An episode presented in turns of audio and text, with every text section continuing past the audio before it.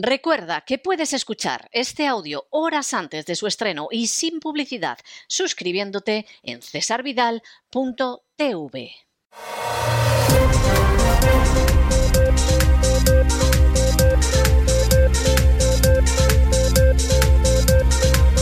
Las noticias del día. Estamos de regreso y estamos de regreso precisamente para entrar en nuestro boletín informativo detrás de ese editorial que hemos dedicado a las andanzas de la familia Biden por Ucrania. Además, andanzas que son maniobras orquestales en la oscuridad, porque lo mismo eran andanzas con oligarcas ucranianos que podían perfectamente crear grupos nazis al mismo tiempo que eran judíos. En este sentido, pertenecen a esa especie de espécimen totalmente inmoral al estilo de George Soros, al que, bueno, pues al final la gente que son también judíos como ellos les importan un pimiento, lo que les importa es su fortuna y su ambición personal, y no solamente pasa por ahí los zascandileos de la familia Biden, sino que también entra en cuestiones como puede ser, por ejemplo, el hecho de impulsar laboratorios en Ucrania de armamento biológico, que es un crimen contra la humanidad, eh, proscrito precisamente por los tratados internacionales que ha suscrito Estados Unidos. Y en medio de toda esta situación, que es una situación de enorme gravedad, pues bueno, la manera en que Hunter Biden ha hecho todo esto y ha ganado dinero y encontraba además hasta gente que se dedicaba a abrir esos laboratorios de armamento bioquímico en Ucrania. Por cierto, y también para esa cuestión de las pandemias y de las epidemias, que da pavor, saque cada cual las conclusiones que considere pertinentes, bueno, pues aparte de dedicarse a eso y a otro tipo de cosas, y eso hubiera dejado lo que es la responsabilidad en manos de Hunter Biden, un sujeto que se dedica a tener relaciones sexuales con niñas y, y que además es un consumidor habitual de cocaína, etcétera, tampoco va a esperar uno que tenga muchos principios morales. Esa es la realidad. Pero claro, lo grave del asunto es la implicación en todo esto del antiguo vicepresidente de los Estados Unidos, que ahora es presidente de los Estados Unidos. Presionando al presidente de Ucrania, que por supuesto agachó la cabeza, porque los nacionalistas ucranianos eran muy nacionalistas, pero luego defender los intereses del pueblo ucraniano ni por el forro robar al pueblo ucraniano, pero en cantidades increíbles, permitir que en el suelo ucraniano se levanten laboratorios de armamento bioquímico, por supuesto que sí. Pero lo que es defender los intereses del pueblo ucraniano, jamás. Y si tienen que exterminar a una parte del pueblo ucraniano que no se pliega a ello, como ha pasado en Donetsk y en Lugansk, pues se pasan ocho años asesinando de la manera más cobarde y vil a civiles en torno a 14, 15 mil, ¿eh? de los cuales, por cierto, la prensa occidental no nos contó nada, como suele ocultar también cómo en el ejército ucraniano hay unidades completamente nazis, o cómo Zelensky ha condecorado a nazis, y además no en un sentido simbólico, no, no, nazis, nazis, los ha designado para puestos importantes en la administración, pero por supuesto todo esto se mantiene en silencio porque claro, no vamos a descubrir la miseria y la inmundicia moral que lleva desarrollándose desde hace muchísimos años, demasiados años, en Ucrania. Y además, cuando resulta que uno de los personajes, de los correveidiles, de los protagonistas de toda esta inmundicia que pone en peligro no solo a los ucranianos, sino a todo el mundo, pues resulta que es el hijo del que entonces era vicepresidente y ahora es presidente de los Estados Unidos. Vamos a ver qué pasa en las próximas semanas y en los próximos meses, porque ya se ha entregado en el legislativo de Estados Unidos el pendrive donde aparece el ordenador personal de Hunter Biden. Por cierto, ordenador personal cuyo contenido en plena campaña presidencial negaron importantísimos, pero importantísimos funcionarios de la inteligencia americana. Y lo hicieron porque no querían en absoluto perjudicar a Biden en su enfrentamiento electoral con Donald Trump.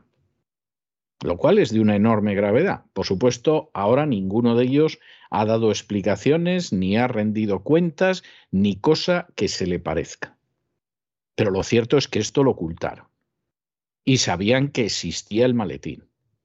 Y sabían que en ese laptop, en ese ordenador personal, aparecían las fotos de Hunter Biden, que es un degenerado vicioso, manteniendo relaciones sexuales con niñas y sabían lo de los negocios en Ucrania. No sabemos si además hay negocios en otro sitio que pudiera ser que también. Pero esta gente que se supone que se la paga para que cuide de nosotros y se ocupe de nuestra seguridad y realice tareas de inteligencia, todos se colocaron de perfil, no fuera que Donald Trump volviera a ganar las elecciones. Y ahora aparece. Y lo que aparece es terrorífico. Es más, cuanto más va apareciendo, más terrorífico es. Y cuanto más va apareciendo, más falsa, más miserable e incluso más ridícula y estúpida resulta la versión que se da continuamente de manera propagandística sobre lo que está pasando en Ucrania. Eso ya solo se lo creen los que tienen algún interés en creérselo, porque no vamos a perder el puesto de diputado o no vamos a perder el puesto que tenemos en un medio de comunicación, que es una furcia mediática, a fin de cuentas, o porque realmente, pues en fin, a ver cómo reconocemos que nos hemos equivocado y nos lanzamos a la piscina Mm, en fin, hablando de las bondades de Zelensky de Ucrania, cuando eso desgraciadamente es un albañal, del que en primer lugar las víctimas son los propios ucranianos. Y claro, lógicamente sus vecinos que no están dispuestos a que les organicen ningún tipo de ataque ni que los amenacen, simplemente porque eso lo mantiene una serie de oligarcas ucranianos al servicio de oligarcas de otros países, fundamentalmente americanos y británicos. E insistimos sobre esto, seguiremos contando cosas, porque es que de verdad que esto apenas acaba de empezar y cuanto más se alarga, se alarga el conflicto, más cosas van saliendo. Y va saliendo la verdad, obviamente. Entramos en nuestro boletín, pero antes de entrar en esa parte del boletín que está relacionada con España, tenemos que recordarles que les quedan ya solamente unas horas, porque es un documental que está contratado por cesarvidal.tv solo para este mes de marzo. Les quedan solo unas horas para ver Señores de las Redes, ese magnífico documental de Alejo Moreno, documental extraordinario donde se muestra el trabajo de esos pescadores españoles que llevan faenando siglos en los caladeros de Terranova. Es un documental que conmueve, es un documental que informa, es un documental que plantea preguntas, es decir, es un documental, a diferencia de la basura que muchas veces presentan las furcias mediáticas, aquí efectivamente hay un documental. Y ese documental efectivamente es un ejemplo de ese valor, de esa gallardía, de esa fortaleza, de ese sacrificio, de ese espíritu de hacer las cosas bien que han caracterizado a estos pescadores. Por cierto, pescadores abandonados tanto por los gobiernos de izquierdas como por los gobiernos de derechas. No lo olviden. Les quedan pocas horas. De verdad que los suscriptores de cesarvidal.tv tienen el privilegio de poder ver ese señores de las redes, este magnífico documental. No se lo pierdan en las pocas horas que les quedan. Y ahora sí que entramos en nuestro boletín y entramos con una situación que, en fin, cada cual que piense lo que quiera, pero esto no es el acabose, esto es el continuose del empezose, contra el que algunos venimos advirtiendo desde hace muchos años. Cuando quien lo hacía rematadamente mal era Rodríguez Zapatero, entonces nos aplaudía la gente que estaba situada en la derecha porque evidentemente le estábamos dando en la cresta con una razón sobrada a Rodríguez Zapatero que fue una plaga bíblica. Cuando lo hizo todavía peor Mariano Rajoy, hombre, la izquierda nos la tenía guardada desde la época de Zapatero y no nos iban a aplaudir, y mucha gente en la derecha puso el grito en el cielo, como diciendo, hombre, que estos son de los nuestros, serán de los de usted, serán de los suyos. Pero quien ahora se dirige a ustedes y todo su equipo se rigen por principios. no por intereses de partido, no por intereses de oligarquías, no por intereses de las castas privilegiadas. Y como además se da la circunstancia de que no tenemos publicidad y de que estamos dispuestos a salir adelante con una austeridad verdaderamente puritana, pues podemos contar la verdad y estamos más que satisfechos de contarla. Y claro, cuando vino Rajoy, evidentemente ya había gente que le molestaba. Pero es que Rajoy lo hizo todavía peor que Zapatero. Y ahora viene Sánchez. Y por supuesto otra vez la derecha se anima, se olvida de lo que pasó con Rajoy y entonces, pues bueno, pues muy bien, muy bien, a darle, no sé qué. Que no se engañen ustedes. Que aquí desgraciadamente el sistema, gobierne la izquierda o gobierne la derecha, está concebido para que a las clases medias las roben, las expolien, las reduzcan a la miseria en favor de las castas privilegiadas.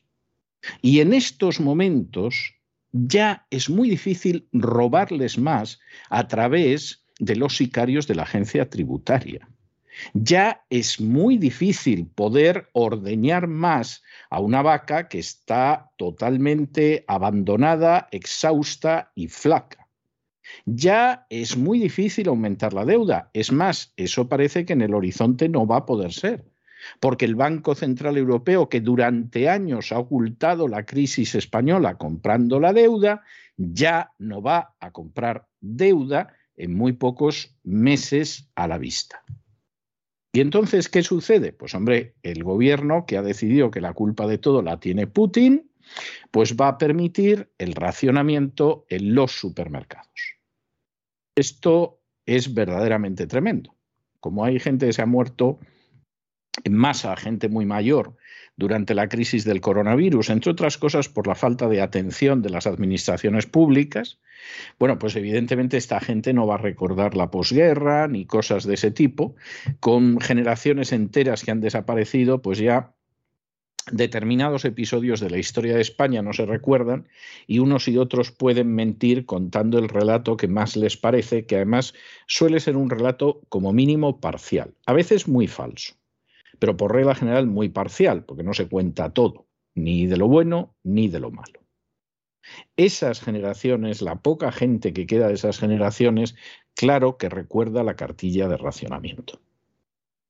Y esto es algo que no sabemos si va a suceder en algún momento, porque no se puede seguir robando de una manera eterna, no se puede seguir aplastando con impuestos y con inspecciones criminales como las que practican los sicarios de la agencia tributaria a las clases medias, sin que más tarde o más temprano, generalmente más temprano que tarde, acabes quebrándolas.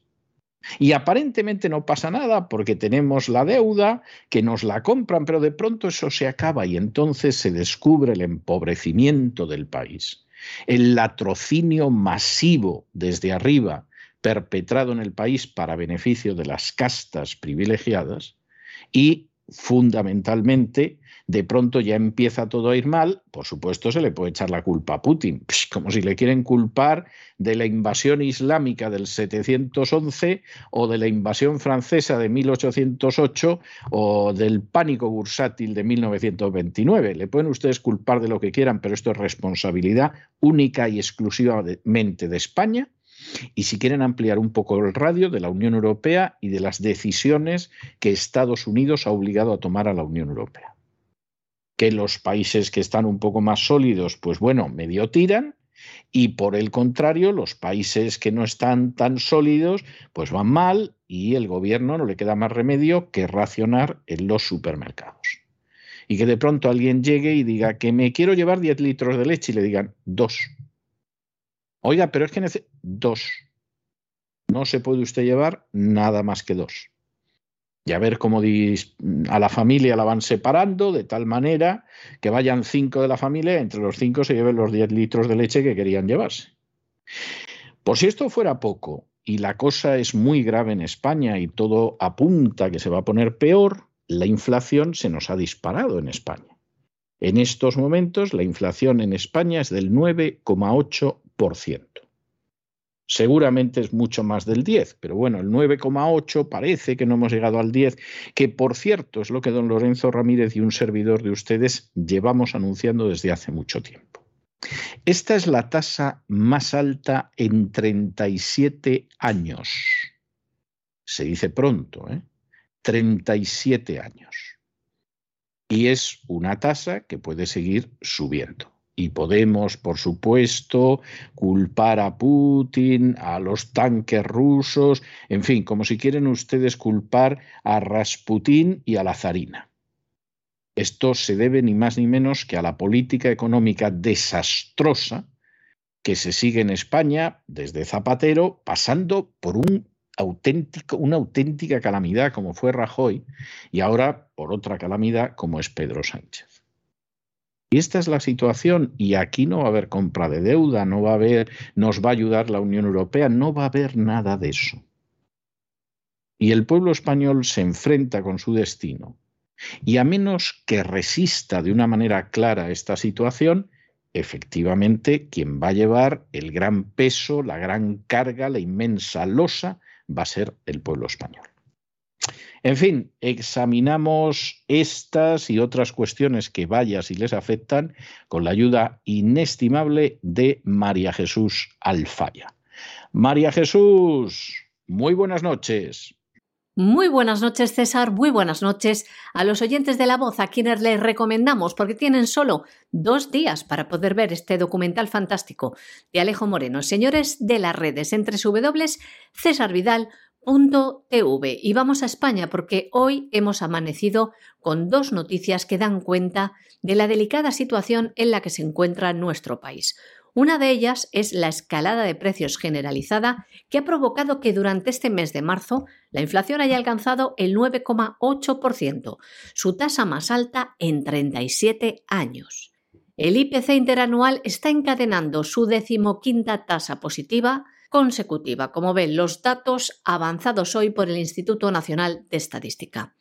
Y a partir de hoy vamos a vivir en nuestro país una situación que recuerda a tiempos de posguerra o a la situación que viven actualmente dictaduras de la izquierda latinoamericanas. A partir de este jueves, los supermercados podrán racionar la venta de alimentos ante la situación excepcional, dice el Gobierno, de desabastecimiento provocada por la guerra en Ucrania y las huelgas del transporte de las últimas semanas. Hasta ahora los supermercados no estaban legalmente autorizados a hacerlo. No podían racionar los productos. Lo recogía el artículo 9 de la Ley del Comercio Minorista que establece lo siguiente. No se permitirá a los minoristas limitar la cantidad de productos adquiridos por cada comprador ni establecer tarifas más altas o suprimir reducciones o incentivos por compras que excedan un determinado volumen. En el caso de que un establecimiento que esté abierto al público no tuviera suficiente producto existente para cubrir la demanda, la rapidez con que se atendería la solicitud dependería de su prioridad. Sin embargo, el actual Plan Nacional puesto en marcha por el Gobierno Social Comunista de Pedro Sánchez para, dice, combatir las repercusiones económicas provocadas por la crisis de Ucrania y las huelgas del transporte, van a modificar esta ley. Y este plan, con la ayuda del Gobierno, permitirá cosas como esta, según fuentes gubernamentales. La medida no tendrá carácter general, no será absoluta y deberá responder a razones objetivas y justificadas Así, la limitación de la venta de determinados productos debe basarse en las existencias reales de cada comerciante y tener por objeto garantizar el derecho de todos los consumidores a obtener el producto de forma razonable y equitativa. Dicen también el Gobierno que el público en general es la causa de esta medida, por no decir el culpable. El objetivo del razonamiento también, les leemos, es el siguiente. Trata de evitar el acopio compulsivo que socava el abastecimiento, garantizar que no se presenten desabastecimientos repentinos y limitar las compras masivas que pudieran estar destinadas a la reventa posterior a precios más altos. Era cuestión de tiempo llegar a esta situación, pero lo que no es de recibo es que el gobierno descargue su culpa sobre Ucrania y sobre los transportistas que reivindican sus derechos para no quebrar y pasar a formar parte de la sociedad española que es cada vez más empobrecida. Bueno, y ahora otra gran alegría para que la tengan ustedes presente.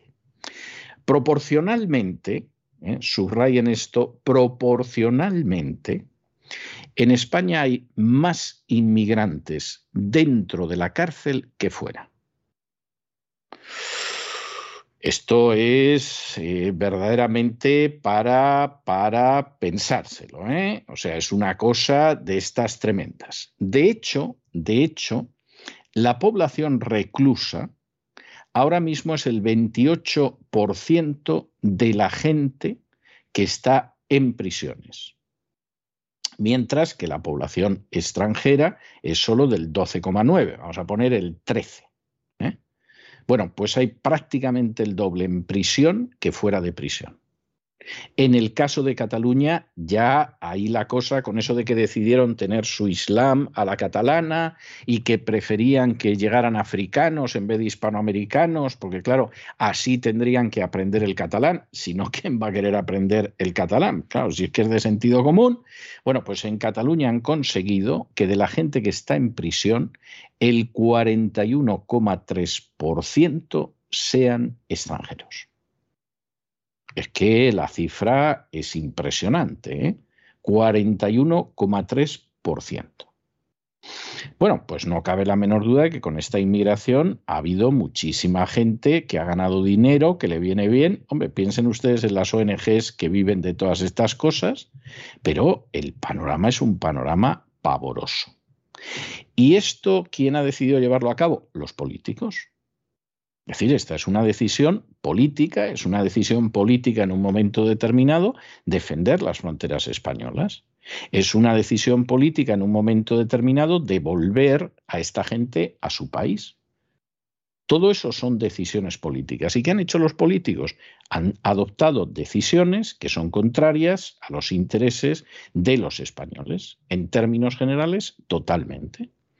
Y por si pasaba poco, pues resulta que había 100.000 ilegales ucranianos en España y con eso de que hay una guerra, que al parecer, vamos, lo que pasa en Ucrania es decisivo para España, el presidente del gobierno de un plumazo resulta que a esos 100.000 ilegales ucranianos los ha legalizado. Y todavía van a venir más e incluso les van a ceder 100.000 viviendas, que por cierto es el mismo número de viviendas de las que se ha desahuciado a españoles en los dos últimos años. Claro, esto se puede hacer porque en última instancia la caridad del Padre Ángel la pagan ustedes. La caridad de Cáritas la pagan ustedes, no se engañen, son ustedes. La Conferencia Episcopal Española le dedica mucho menos dinero a Cáritas del que dedica, por ejemplo, a 13 Televisión, que es abiertamente deficitaria. Las instituciones donde se paga los menas, las pensiones que se les dan, todo eso lo pagan ustedes. Luego, por supuesto, no se les ocurra pedir ayuda al aparato del Estado si les ocupan la casa, porque ahí nadie quiere protegerlos. No se les ocurra pedir ayuda si en un momento determinado los desahucian, porque los van a acabar desahuciando. No se les ocurra a ustedes pedir ayuda si en un momento determinado necesitan que los protejan. Ustedes están solo para que los roben a manos llenas los sicarios de la agencia tributaria, que para eso este año les van a dar 100 millones de euros adicionales en bonus, para que saquen de debajo de las piedras el dinero que no deben los españoles, pero que necesitan las castas privilegiadas, y ustedes están para eso y para votar cada cuatro años. A ser posible a votar a gente que ya se ha sometido a la agenda globalista para que España, pues en última instancia, deje de ser algo que se parezca medianamente a una nación independiente, libre y soberana. Y si no se han dado ustedes cuenta de esto, es que no se han dado ustedes cuenta de nada. Y por el contrario, cuando no es una cosa y es la otra, los mantienen entretenidos para que no se enteren de lo que está pasando, de lo que es la realidad actual y de lo que va a ser el futuro de sus hijos. Según los últimos datos de los que se dispone, que son de abril del año pasado, en España, a principios del año 2020, había cerca de 15.200 presos extranjeros, lo que representa un 28% de la población reclusa. Este porcentaje supone más del doble que el porcentaje de los inmigrantes que hay en el Estado español, que se situó en este año en el 12,9%. Es decir, proporcionalmente hay más inmigrantes dentro de las cárceles que fuera en nuestro país. En febrero del año 2020, a las puertas de la declaración del estado de alarma, las cárceles españolas albergaban más de 58.900 presos. Un año después hay 55.152, con lo que la población reclusa ha disminuido, según datos oficiales, en 3.749 internos durante el año de la pandemia, es decir, un 6%. ¿Creen ustedes que no hay delitos en este año? Unas cifras que se duplican en Cataluña, según los datos facilitados por la Consejería de Justicia de Cataluña, de los 7.816 presos que hay en las cárceles catalanas, 3.228 son extranjeros, mientras que los 4.588 restantes son españoles. Es decir, en concreto, el 41,3% son inmigrantes. Nos gustaría saber si de esos españoles restantes de nacionalidad española son de origen español o también han adquirido la nacionalidad española. Eso no lo desvelan. Los datos ofrecidos por la Consejería de Justicia concuerdan con los proporcionados por el Instituto de Estadística de Cataluña, INDESCAT. Coincide, pero no exactamente, porque del total de los 7.884 ya hay más presos de los que dice la Consejería. Son 3.779, es decir, bastantes más de los que dice la Consejería, los que son de nacionalidad extranjera.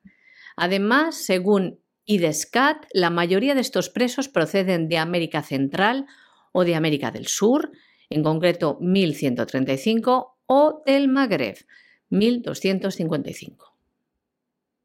Y el porcentaje de extranjeros en las prisiones de Cataluña es aún más llamativo si tenemos en cuenta la proporción de extranjeros que viven en la comunidad autónoma catalana, que es del 16,1%. Es decir, el ratio de encarcelados por población extranjera en Cataluña es del 2,56, casi el doble que el ratio de encarcelados por población española, 1,42. Por tanto, la tasa de extranjeros encarcelados es 1,8 veces mayor que la de españoles. Todavía no se han publicado los datos relativos al año 2021. Y el líder de Vox en Cataluña, que fue quien preguntó al gobierno sobre el tema, al gobierno catalán, aprovechó su comparecencia para denunciar la creciente inseguridad en las calles que tienen que afrontar los catalanes y así detallaba algunos de los delitos que se han cometido en la comunidad en los últimos diez días. Y lo decía del siguiente modo, les leemos. Dos jóvenes magrebíes fueron detenidos en la Plaza de Cataluña por poner en peligro la integridad física del resto de pasajeros. Un hombre perdió un brazo en un ataque con katanas en un local ocupado de Hospitalet. Un tiroteo en Santa Coloma de Gramanet en el que hubo un muerto y añade que es el tercer asesinato en medio de la calle en el área metropolitana de Barcelona en los últimos meses. Más casos que relataba. En Pineda de Mar, pelea y disparos. Un grupo de 13 menas agredieron a dos vigilantes de seguridad en la estación de Mataró. Dos magrebíes, uno con arma de fuego, acosaron y amenazaron a una niña en el metro de Barcelona. Y así podría seguir toda mi comparecencia. Es lo que decía el líder de Vox, el señor Garriga, en Cataluña. Y ya que estamos hablando de inmigración ilegal y de regularizaciones masivas y de cómo esto forma parte esencial de la agenda globalista, nos vamos a Iberoamérica, Hispanoamérica y nos encontramos con lo mismo. En Colombia, cerca de dos millones de inmigrantes venezolanos van a recibir el estatus legal temporal que les va a permitir tener los mismos derechos que a los colombianos durante los próximos 10 años.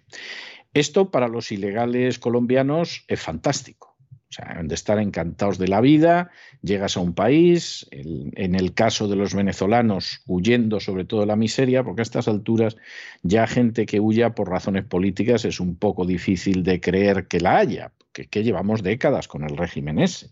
Es decir, aquí hay gente que fundamentalmente huye de la miseria y es respetable, pero esta gente no son refugiados, no son asilados, no son exiliados. Esta gente que busca llenarse el estómago, lo cual es bastante lógico. A esta gente se le podría conceder un estatus que de alguna manera pues, les permitiera mm, tener una cierta atención sin que por eso disfrutaran de los mismos derechos de los ciudadanos, porque eso es intolerable, no, no es una muestra de insolidaridad, es puro sentido común.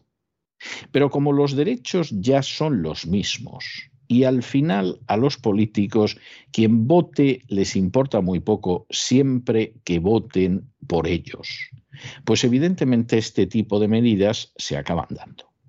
Porque al cabo de muy poquito tiempo efectivamente se convierten en ciudadanos y siendo ciudadanos se supone que te lo van a agradecer. Alguno dirá, bueno, ya, pero es que tú, re, en fin, Mm, reasignas la situación en la que están ahora estos inmigrantes venezolanos y votarán a la derecha porque vienen huyendo de un gobierno de, de izquierdas o no, o no. Es decir, es posible que haya gente que diga, antes de que venga la plaga que hay en Venezuela, yo en Colombia voto lo que sea. ¿Eh? Hay gente que seguramente estará por ahí. Pero hay otra gente que seguramente, dado su grado de destitución económica, no se van a poner a pensar en la izquierda o la derecha, sino que se van a pensar quién me da más. Y claro que al final el destino de un país no lo decidan los ciudadanos de ese país, sino gente que acaba de llegar hace cuatro días. Da lo mismo que sea de Venezuela, de África, de Marruecos, de Ucrania o de otro sitio, pues evidentemente es algo muy discutible, muy discutible. Y que muestra cómo al final, siguiendo uno de los dogmas de la agenda globalista, que es la inmigración masiva, pues evidentemente se acaba destruyendo la identidad de las naciones y estas naciones son más fáciles que se convierta, es mucho más fácil que se conviertan en naciones simplemente sometidas a la agenda globalista y por lo tanto aspirantes seguras a perder su independencia, a perder su soberanía y a perder su libertad. El estatuto Somos Todos es lo que decía el director de Migración Colombia, Juan Francisco Espinosa, a la voz de América. Lo que seguía diciendo era esto. El estatuto Somos Todos y todos hemos tenido que ver con este proceso que nos ha permitido atender a cerca de dos millones de ciudadanos venezolanos. Y es que en Colombia están acelerando, por petición del presidente Iván Duque, la entrega de los permisos de protección temporal, conocidos como PPT permisos que entregan a los miles de inmigrantes ilegales que han entrado en Colombia huyendo del régimen dictatorial venezolano. Migración Colombia ya ha aprobado y entregado cerca de 773.000 permisos. Iván Duque se ha puesto como meta entregar 1,8 millones de permisos antes de que termine su mandato el próximo 7 de agosto.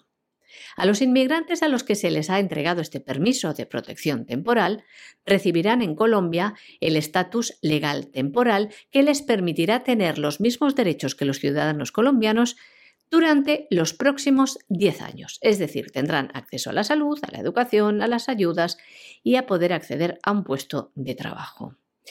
También explicaba el director de Migración Colombia, Juan Francisco Espinosa, que muchos de los inmigrantes a los que se les ha concedido el permiso no se presentan a las citas para el proceso biométrico, es decir, el proceso de identificación de esa persona, la fotografía y la huella dactilar, entre otros, eh, otras gestiones, para darles este carnet.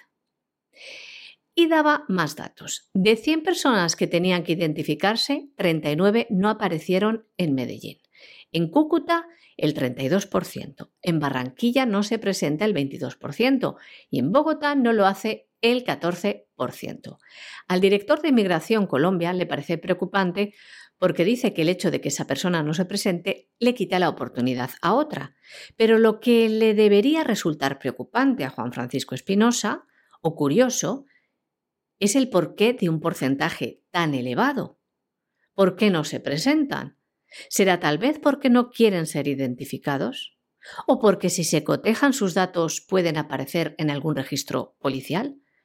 No sabemos, pero sí que nos resulta bastante curioso que alguien que huye de un país llega a otro que le va a dar durante 10 años los mismos derechos que a los ciudadanos del país que le acoge, pues es curioso que no se presente para recoger este carnet que le va a cambiar la vida. Pero hay a quien también le surgen más interrogantes en otro sentido, como es el caso de a Ronald Rodríguez, que es profesor de la Universidad del Rosario, que dice que las cifras que da el gobierno le generan interrogantes y se expresaba así. La dinámica de la inasistencia me genera dudas, porque Migración Colombia dice que hay una alta inasistencia a las citas del biométrico, no obstante, ya hay 1.426.000 personas que se han realizado el biométrico. Es decir, no cuadra esta cifra con las que da el gobierno, que además, como les acabamos de contar, dicen que tienen el carné por el momento 773.000 personas.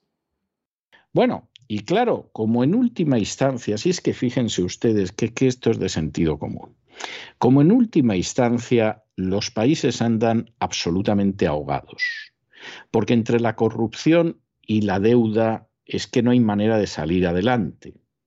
Y por supuesto, no se reduce el gasto público en la inmensa mayoría de los casos, porque ese gasto público finalmente va a favorecer a las castas privilegiadas.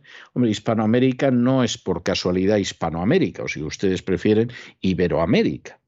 O sea, en última instancia son unas hijas directas de la cultura hispánica y lógicamente lo que pasa en España pues no es difícil verlo reflejado en Hispanoamérica. Algunos decían hace años es que España va a acabar en un proceso de argentinización. Y era para decir, no, no, Argentina lleva siglos viviendo en un proceso de hispanización. Y claro, si las cosas van bien, no se nota mucho lo que se parecen determinadas naciones.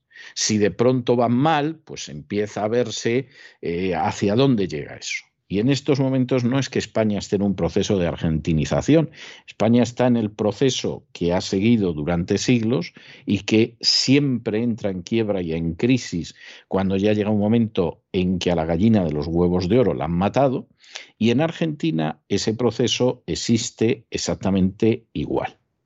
Y como se da la circunstancia de que la economía argentina no se puede decir que esté funcionando bien y el gasto no se está recortando y la corrupción sigue presente, pues evidentemente el país se encuentra una vez más al borde de la quiebra. Es más, tiene una deuda con el Fondo Monetario Internacional en la que recibió un respiro hace pocas semanas, pero hay una opinión casi generalizada de que ese respiro pues va a ser eso, un respiro, pero nada más. Y esa Argentina que en un momento determinado, porque tiene una situación de deuda externa salvaje, pues aprueba el matrimonio homosexual para que lo dejen respirar.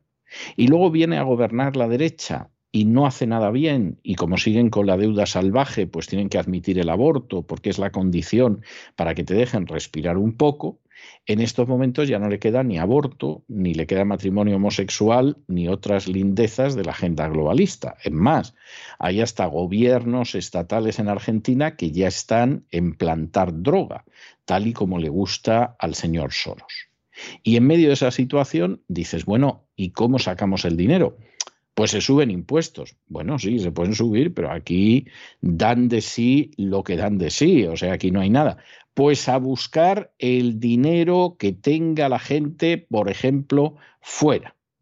¿Eh? Vamos a buscar el dinero que hay fuera, un argentino que se ha llevado a los Estados Unidos una cierta cantidad, a Panamá, a República Dominicana, y a por ellos, porque de esa manera, oye, pues si a uno le robamos un poquito más, al otro le robamos otro poquito, etcétera, etcétera, bueno, pues a lo mejor al final conseguimos salir adelante con la deuda que tenemos con el Fondo Monetario Internacional. Esto cualquiera de ellos que lo piense medianamente se dará cuenta de que es imposible. Pero algo hay que intentar, hay que pegarle una patada al balón para que el balón salga adelante. ¿Y entonces cómo lo hacemos? Pues premiamos a delatores. Es decir, usted en un momento determinado sabe que un primo suyo que se fue a vivir a Panamá se llevó 100 mil dólares. Se había pasado trabajando como un burro toda la vida en Argentina, había tenido que soportar unas situaciones económicas mm, verdaderamente angustiosas, pero por esas cosas de la vida, el hombre después de 40, 50 años de trabajo había conseguido ahorrar 50, 100 mil dólares. Y entonces, en una Argentina donde ya te hacen secuestros express en la calle, otra vez, y te secuestran y te dicen, y sabemos que tienes este dinero y más vale que lo entregues porque si no te matamos aquí, cosas de ese tipo, pues resulta que el gobierno, en fin, el equivalente a los sicarios de la agencia tributaria, dicen, pues hombre, esto es muy fácil crear delatores, que tiene una larga tradición dentro de la historia hispano-católica. Creamos delatores y efectivamente, si el delator nos apunta a alguien a quien podemos todavía expoliar más, le damos el 30% de lo que consigamos sacarle. Entonces, llega uno y dice, mire, que yo tengo un cuñado y mientras tanto va pensando que además siempre me ha caído muy mal, che. Y caía fatal, fatal. Y entonces, mire, yo tengo un cuñado que sé que tiene 100 mil dólares guardados en Panamá.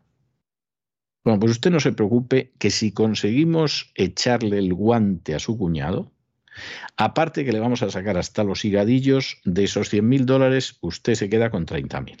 Bueno, bueno, cuánto lo agradezco. Yo esto lo hago por la Argentina, pero en fin, lo agradezco, lo agradezco.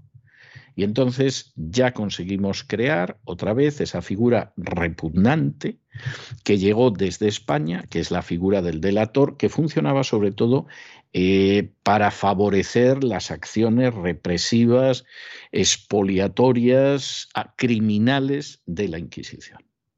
Es algo tremendo. Pero, en fin, al final determinadas huellas culturales dan de sí lo que dan de sí y no se puede negar. Fondo Nacional para la Cancelación de la Deuda con el Fondo Monetario Internacional. Así se llama el proyecto de los senadores del Frente de Todos, que además es apoyado por el gobierno argentino.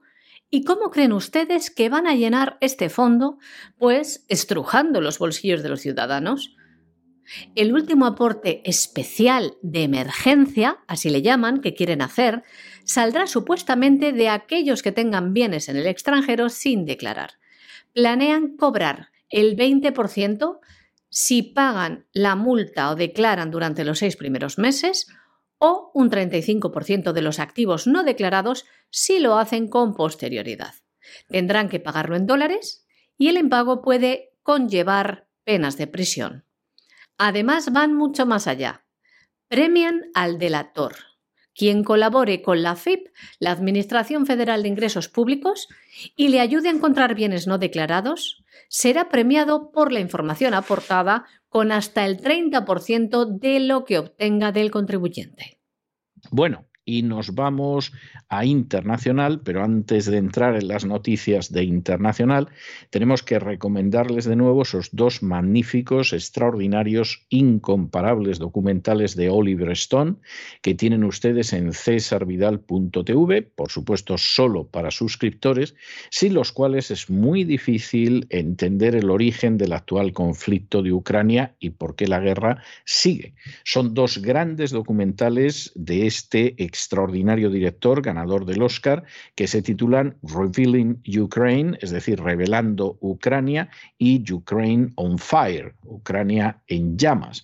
Por cierto, documentales que por supuesto están en la versión original inglesa, pero que cuentan con subtítulos para que se puedan enterar aquellos que no conocen el inglés lo que están diciendo. E insistimos, son documentales donde se cuenta la verdad que en estos momentos sus políticos y las furcias mediáticas a su servicio se empeñan en ocultarles grandes documentales, los dos, tanto el Revelando Ucrania como el Ucrania en, llama, en llamas, que merece la pena que vean para poder entender qué está pasando en Ucrania más allá de la propaganda o de lo que les cuentan esos políticos que han pensado que poniéndose de rodillas ante intereses internacionales van a conservar su escaño. Y claro, pues cuando esos son los bueyes con los que se hará, ¿para qué queremos más? En fin, no se los pierdan estos documentales y entramos en este último segmento de nuestro boletín informativo dedicado a internacional. La primera noticia es una noticia verdaderamente impresionante. A lo mejor no les cuenta nada la televisión, la radio o la prensa de su país, pero es una noticia, desde luego, para abrir cualquier noticiario. Nosotros no hemos abierto con ella porque ya saben que mantenemos un orden, España, Hispanoamérica, internacional, pero si el orden no fuera ese, hubiéramos tenido que abrir con esta noticia porque es enormemente importante. Bueno, ¿y cuál es esa noticia? Pues muy sencillo, que el ministro de Asuntos Exteriores de China, Wang Yi, y el ministro de Asuntos Exteriores de Rusia, Sergei Lavrov, se han reunido, además lo han hecho en Tunxi, en China, con la idea de que van a establecer un nuevo orden mundial económico que va a ser justo, multipolar y democrático. Y aquí, evidentemente, pues claro, hay gente que está con la camisa que no le llega al cuerpo. Porque en toda la historia de Ucrania, la idea que ha habido ha sido la de machacamos a Rusia que es algo que venimos desde hace tiempo cocinando. No hay nada más que ver ese informe de RAND de hace tres años al que le dedicamos un editorial, achacamos a Rusia, y en fin, China en algún momento se va a rendir y se va a sumar a la agenda globalista. Pero resulta que los rusos no solamente no se han achantado, no solamente no han dado marcha atrás, no solamente no se han puesto de rodillas, no solamente no han comenzado a gimotear, señor Biden, no me pegue, señor Biden, no me pegue, sino que han respondido y han respondido de una manera contundente, pero que te deja ver que puede ser todavía más contundente. Y sobre todo de una manera que va directamente contra la base de la hegemonía americana que es el hecho no de que tenga un gran ejército, que eso en buena medida la causa es que hay que llenar los bolsillos de los fabricantes de armas, que además son los dueños de los grandes medios de comunicación aquí en Estados Unidos. No, la base de la hegemonía americana es el dólar como única moneda de intercambio universal. Pero de pronto, cuando tú decides que vas a echar del área del dólar a Rusia pensando ahora sí que los tengo cogidos, ahora sí que no van a poder hacer nada, ahora sí que van a tener que capitular. Bueno, pues parece que los rusos esto lo tenían previsto. Y entonces deciden, bueno, bien, usted me saca del área del dólar. Pues yo los pagos los voy a recibir en rublos. ¿Usted pretende que el dólar siga siendo la moneda de intercambio universal? Pues mire usted, estamos pensando muy seriamente que el rublo tenga como respaldo el oro, no como su dólar, que son solo trocitos de papel, que por cierto, solo el año pasado usted imprimió más, señor Biden, que a lo largo de los más de 200 años de historia del dólar. Bueno, si efectivamente Rusia sigue adelante con un rus, con un rublo respaldado por el oro, la coz que eso significa para el dólar es tremenda. En paralelo, ya hay una serie de negocios que no solamente se harían en rublos, bueno, quizá en euros, sino que además se harían en el yuan, en la moneda china. Esto significa que en los poquitos días que han pasado desde que Putin comenzó a ir en esta dirección, eh, del área del dólar como única moneda de intercambio universal ha salido del orden del 15% de la economía mundial, que no es ninguna tontería, no es ninguna tontería. Y efectivamente el dólar se puede ver en serios apuros. Porque además, y esto es algo muy inteligente, en el caso de Rusia, a la que solo la estupidez y la prepotencia de la Casa Blanca ha terminado arrojando en brazos de China. En el caso de Rusia y de China, pues ese, ese nuevo orden en el que piensan que ya no es el de la agenda globalista, siempre pueden apelar a la justicia por la sencilla razón de que en muchas ocasiones los tratos comerciales de China con determinados países, hombre, no voy a decir yo que sean más justos que los de Estados Unidos, pero más beneficiosos para esos países sí que lo son. Y por eso China no ha dejado de avanzar. ¿Va a ser un orden multipolar? No les quepa a ustedes la menor duda. Es más, aquí parece que efectivamente dentro del gobierno americano hay quien está decidido a llegar a esas previsiones del foro de Davos y que para el año 2030 Estados Unidos ya no sea la primera potencia mundial. Pero aunque lo siguiera siendo, se acabó la unipolaridad que contemplaba el plan para el nuevo siglo americano. Aquí van a un mundo multipolar y además la mayor responsabilidad la tiene Estados Unidos, que no para de acumular por pura soberbia, por intereses familiares, por prepotencia, un error tras otro.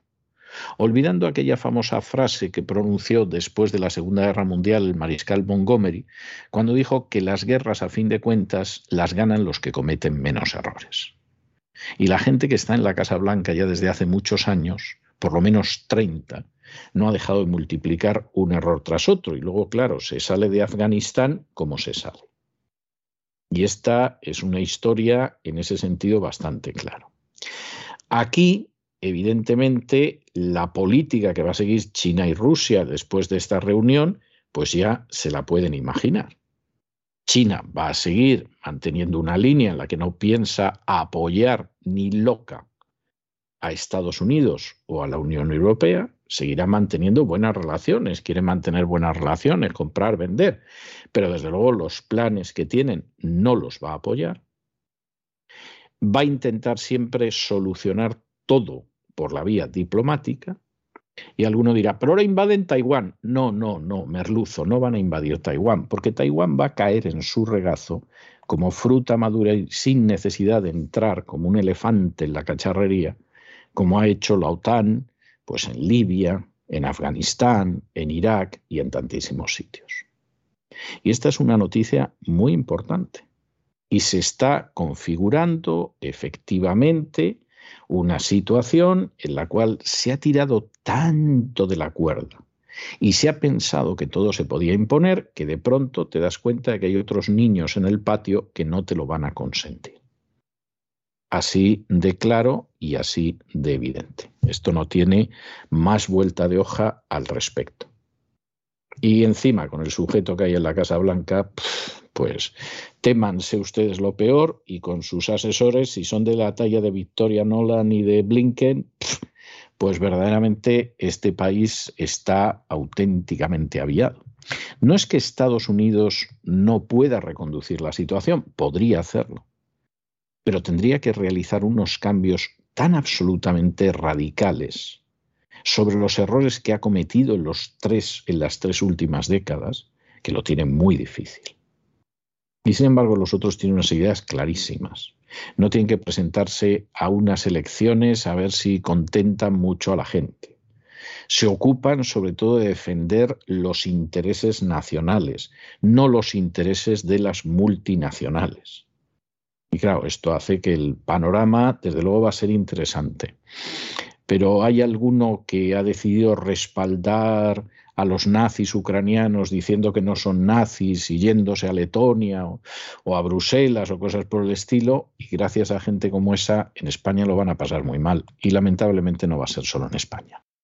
Y seguimos recomendándoles dos documentales imprescindibles, Rebel in Ukraine y Ukraine on Fire. Lo pueden encontrar los suscriptores de www.cesarvidal.tv, documentales de Oliver Stone. Y vamos con la información internacional.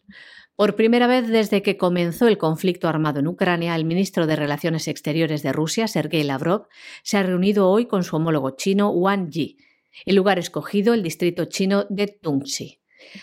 Ambos países se han fijado un objetivo, establecer un nuevo orden mundial justo, multipolar y democrático, según ha señalado Lavrov al llegar a China. Una prueba más del sentido común que une a ambos países es que desde Pekín se han opuesto a las sanciones unilaterales establecidas contra Rusia.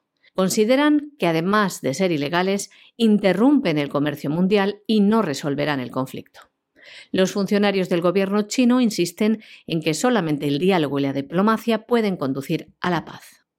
Bueno, y como ustedes saben, hay conversaciones entre Ucrania y entre Rusia para ver si acaba la guerra, eh, cosa que sería muy fácil en el momento en el que la OTAN dejara de vender armas, más bien de entregar con la idea ya nos las cobraremos armas a Ucrania, esto se acabaría porque evidentemente la NATO no tiene la menor intención de proteger a Ucrania. Sí le da más armas para continuar una guerra que no puede ganar donde las unidades rusas ya están capturando a criminales nazis, de los que se sabe que han cometido crímenes de guerra, como disparar en las piernas a presos, como torturar a mujeres, en fin, cosas de este tipo que hacen los nazis ucranianos. Y evidentemente la situación es una situación que se alarga simplemente porque al señor Biden se le ha antojado alargarla a fin de que todo ese gas que vendía Rusia ahora se lo venda a Estados Unidos, a la Unión Europea, aunque sea a un coste un 40% más caro. Y en medio de esta situación, pues bueno, Ucrania sabe que esta guerra la ha perdido, salvo que aquí de pronto se inventen algo y entonces entre la NATO a lo bestia en la historia, y lo que está intentando es ver cómo modula el futuro. Y en este sentido, pues está aceptando no estar en la OTAN durante una serie de años, pero al mismo tiempo que no está en la OTAN, pues que la dejen entrar en la Unión Europea como si en la Unión Europea estuvieran dispuestos a dejar entrar a Ucrania. O sea, Zelensky es muy tonto o es muy crédulo o es muy malo y muy embustero. Pero vamos, si está pensando que con los problemones que tiene la Unión Europea se van a cargar un peso muerto como Ucrania, bueno, verdaderamente, verdaderamente no se ha enterado todavía ni de lo que es la Unión Europea, ni de lo que es la OTAN, ni nada. Sí se ha enterado cómo llevarse el dinero de su país, porque antes de ser presidente ya aparecían los papeles de Panamá, pero de las otras cosas no sabe. Y claro, por supuesto, pues está diciendo que eso de que Crimea, Donetsk y Lugansk se queden como territorio ruso, que no lo van a aceptar. Bueno, Claro que lo vais a aceptar. Claro que lo vais a aceptar. Y además va a ser una aceptación, aunque sea regañadientes, por la sencillísima razón de que esto no se puede alargar indefinidamente, porque aquí van llegando otros episodios y no hay otra cosa que hacer.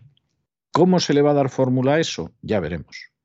Pero desde luego Zelensky no debería tirar mucho de la cuerda, y no por los ucranianos que pueden morir en los combates, que eso a Zelensky le importa un pimiento, como en general a los oligarcas ucranianos, sino porque ha quedado tan claro que Ucrania ni es libre, ni es democrática, ni es una nación soberana, ni es siquiera una nación, que Zelensky está corriendo el riesgo de que de pronto Polonia, alegando que quiere proteger a Ucrania, se quede con un trozo de Ucrania.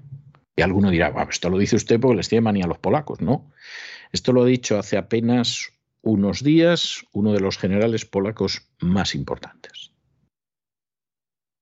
En fin, cada uno que saque sus consecuencias, porque si efectivamente Zelensky sigue tirando mucho de la cuerda encima por cuenta ajena, se puede encontrar con que Polonia se le va a merendar un trozo de la Ucrania occidental. Polonia siempre ha hecho todo lo posible por oprimir a Ucrania. Es que es algo que viene de siglos atrás. Sería muy raro que no aprovechara. De manera que Zelensky, en fin, ya verá lo que hace, pero de pronto para protegerlos pueden llegar las tropas polacas y apoderarse de un trozo de Ucrania. Dios no lo quiera, pero por si acaso se lo decimos. El negociador principal de Ucrania en las conversaciones de paz con Rusia, Mijailo Podolyak, ha explicado que Kiev está negociando por separado con los países de la OTAN la concesión de garantías de seguridad para protegerse de Rusia, en lugar de seguir insistiendo en su incorporación a la Alianza Atlántica como miembro de pleno derecho.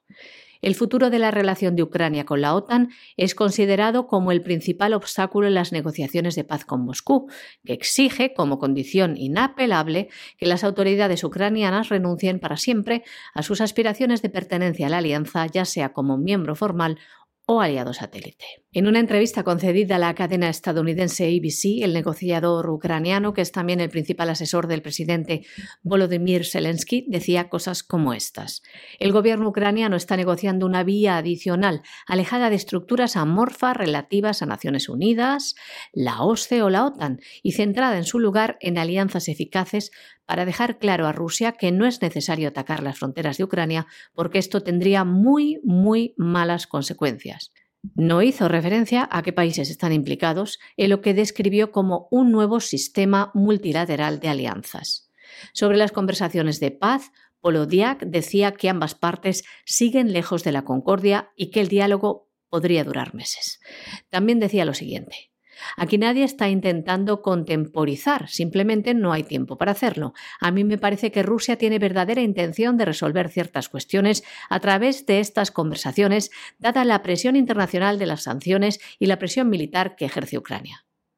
Y Ucrania sigue pidiendo que Estados Unidos y Europa presionen a Rusia y el negociador también decía lo siguiente. Entiendo que para Rusia debe ser un proceso difícil porque llevan ocho años viviendo bajo la ilusión de que se creían unos campeones mundiales a la par que Estados Unidos. Ahora están intentando comprender hasta qué punto deben rebajar sus demandas para que nosotros comencemos a acordar cosas con ellos. Lo que ha dejado también claro Ucrania es que jamás aceptarán que ni Crimea, ni Donetsk, ni Lugansk pertenezcan a Rusia. Y hasta aquí hemos llegado nosotros con nuestro boletín informativo de hoy, pero no se vayan, no se vayan, porque vamos a regresar enseguida con don Lorenzo Ramírez y el Despegamos, donde vamos a realizar ese vuelo cotidiano sobre lo que es la economía a escala mundial, a escala nacional e internacional. Y luego, como todos los miércoles, tenemos un programa doble y sesión continua dedicado a la salud. Dedicado primero a la salud del cuerpo, con Elena Kalinikova y después a la salud de la mente con doña Pilar Muñoz. De manera que no se vayan, que regresamos enseguida.